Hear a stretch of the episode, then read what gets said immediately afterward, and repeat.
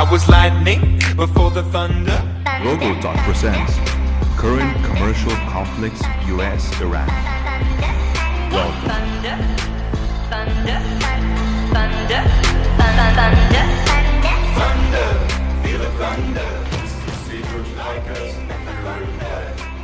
Students, my friends, our Ivana, Gonzalo Castro, and Ramon Cortez. Now, the topic we're talking about today is um, Kids relationships in laughing in my classes while I was scheming for the masses. Who do you think you about Dreaming about being a big star. They say you're basic, they say you're So, easy. You're this always started way before World War One. I want to talk to you about like From the stage how it got like worse. So during the 1970s, Iran had this dictator or leader, which he had communist ideas, and you know that United States, well, they don't, they don't preferably like the communists. They have a rocky relationship with China, with Russia, and so that affected a lot the relationship, and it grew tension between them. So ever since then, they had problems. They tried to fix them, but it's still been kept on going. They had this contract where United States and Iran signed that uranium could not be used to make weapons and such as that, such as that to make chemical warfare. But now the contract has, has been broken, and now we're almost at war.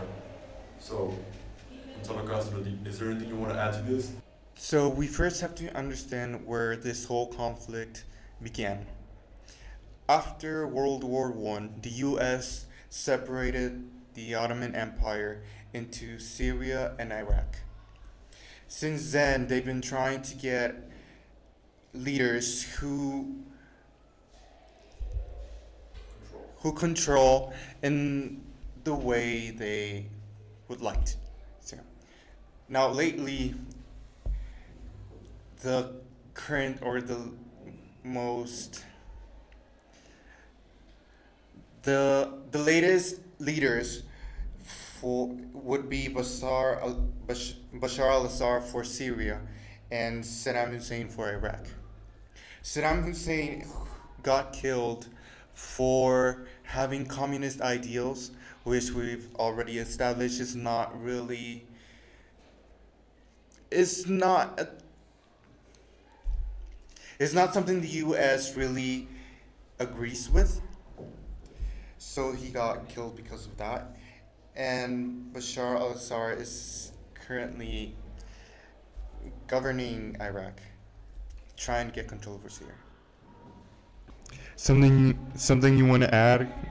Uh, yeah, I actually would like to speak about the current conflict between the United States and Iran.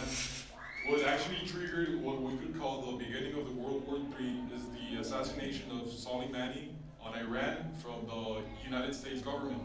So what happened on this assassination was that the American government launched missiles to Iran. And these missiles assassinated Soleimani, which that triggered the current situation in Iran.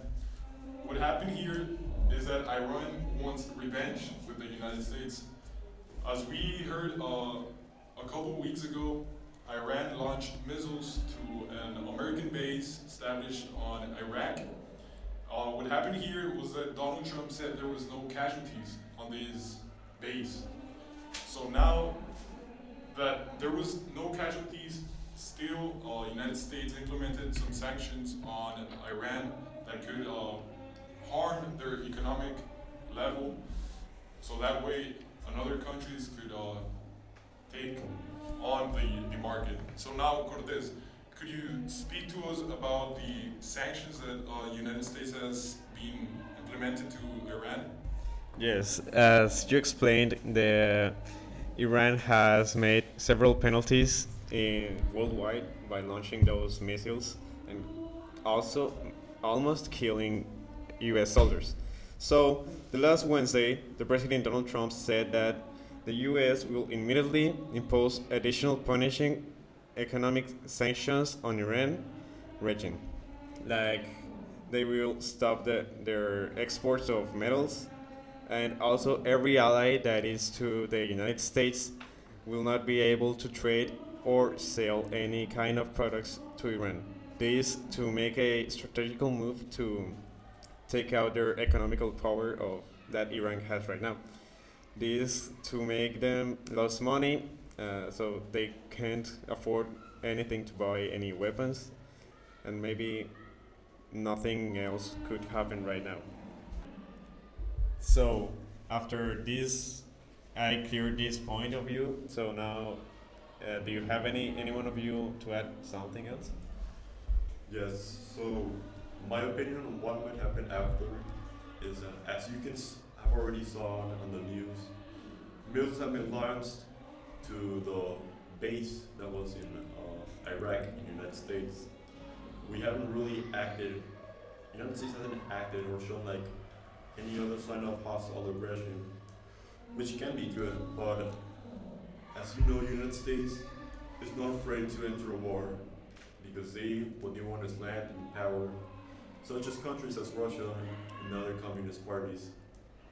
So my theory is that we might end up having a third world war if the United States is poked a little bit more. For example, if they threaten the United States ag- again, or one of its allies like Saudi Arabia, then this can lead to a further war, more conflicts, and even more casualties. So that's so far right now on what I think that might happen later. So Alvaro, what do you think that, that might happen right now or in the future? Actually, Hector, uh, you mentioned. Actually, Hector, uh, I think you mentioned quite interesting points. I also agree with you that uh, we are on the possibility of having a third world war. Uh, I think that what really could influence on the result of this conflict is how the countries handle the situation. Right, so we have uh, USA on the other side that they always want to be the ones with the last attack. They don't like to be attacked, and if like we have the example that, that I mentioned before when Iran attacked the American base on the Middle East, and there was supposedly no casualties. But now I think that uh, you know, of course, there could be a lot of casualties. This was not a, a planned attack. The United States had information that it could happen. But yeah, I, I do agree that uh, there, we're on the danger of, of having a third world war, it's really up to the elite on what they decide for the future of our country. Now, Gonzalo, what's your, your opinion on this situation? My opinion on the future. I do believe there will be a third world war. However, I don't seem to be convinced this will be the cause of it. Yes, it's something really important right now, but I just don't see it being the cause of another worldwide war. There are so many other conflicts the world might argue about together, but like this, from my point of view, I don't see a lot of countries being involved, aside from two or three. Cortez, you wanna add something else? Uh, yes, of course. Uh, in my opinion, uh, I do think we will have a third world, world war because of that. This 3D was uh, broken, and that that those the Iran and the United States are using uranium to make nuclear weapons, and as well as North Korea in 2019 also have nuclear weapons, but they made this agreement too. But if Iran broke that agreement, what told us that North Korea wouldn't broke this agreement with, if, for example, the United States accidentally killed a Korean important general. So, so after this interesting uh, conversation we all had in here, uh, I want to thank you all uh, who heard this by being here with us, sharing, no, thinking in what you might think would happen in the future, and thank you for being here with us.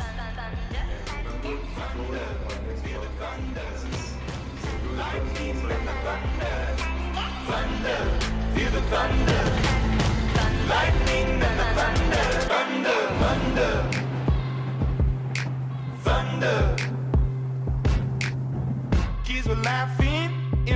classes while I was scheming for the masses. Who do you think you are?